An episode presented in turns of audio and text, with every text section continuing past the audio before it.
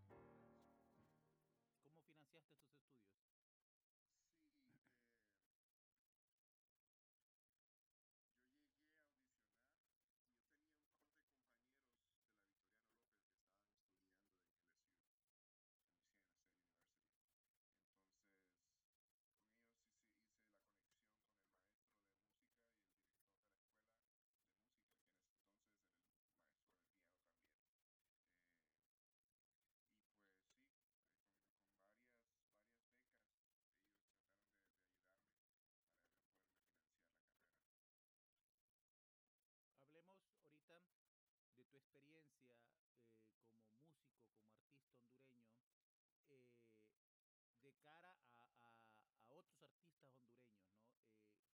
Eh, ¿cómo, ¿Cómo poder orientar tus ambiciones artísticas, tus sueños artísticos en un lugar que presenta tan pocas oportunidades como Honduras? ¿Qué, qué podrías eh, decirle a un joven ahorita que está en la, en la Escuela Nacional de Música y que sueña poder eh, quizás que vos has llegado?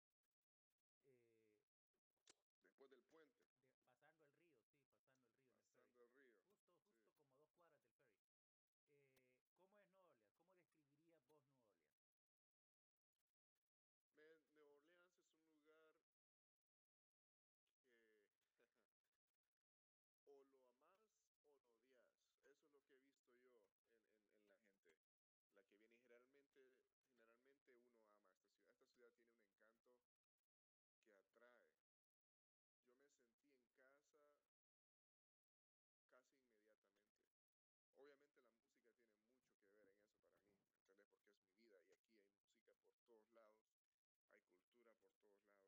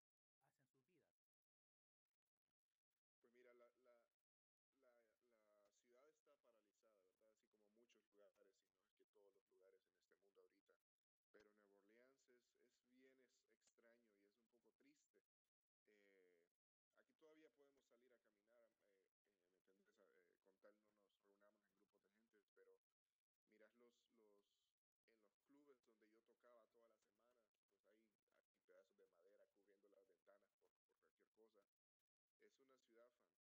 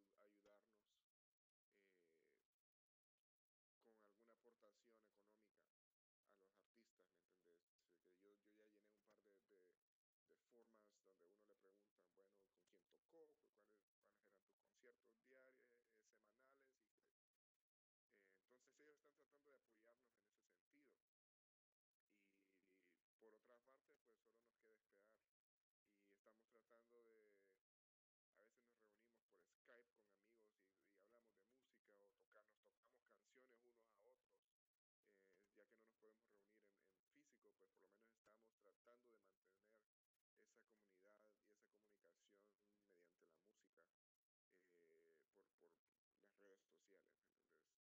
Pero es un, es un momento bien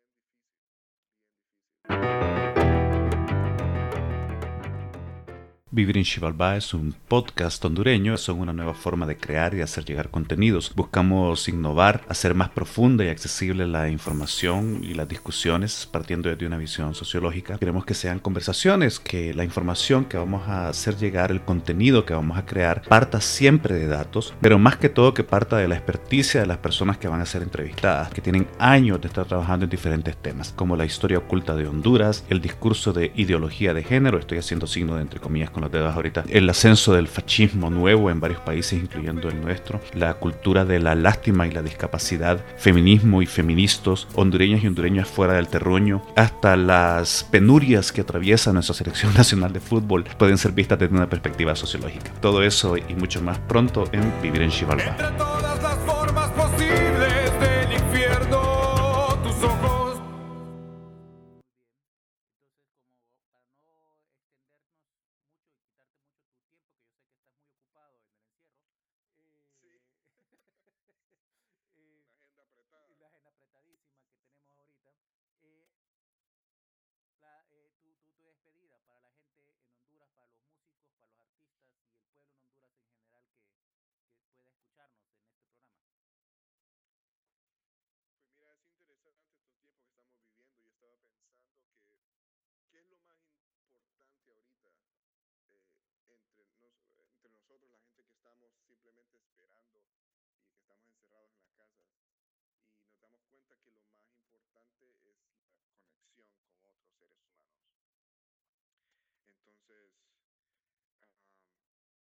A mis compatriotas, a mis, a mis amigos músicos, eh, descubran su pasión y síganla con mucha dedicación y mucho trabajo, eh, mucha práctica, mucho, mucho empeño pero también es muy importante la conexión con otros músicos, con otros artistas o con otras personas.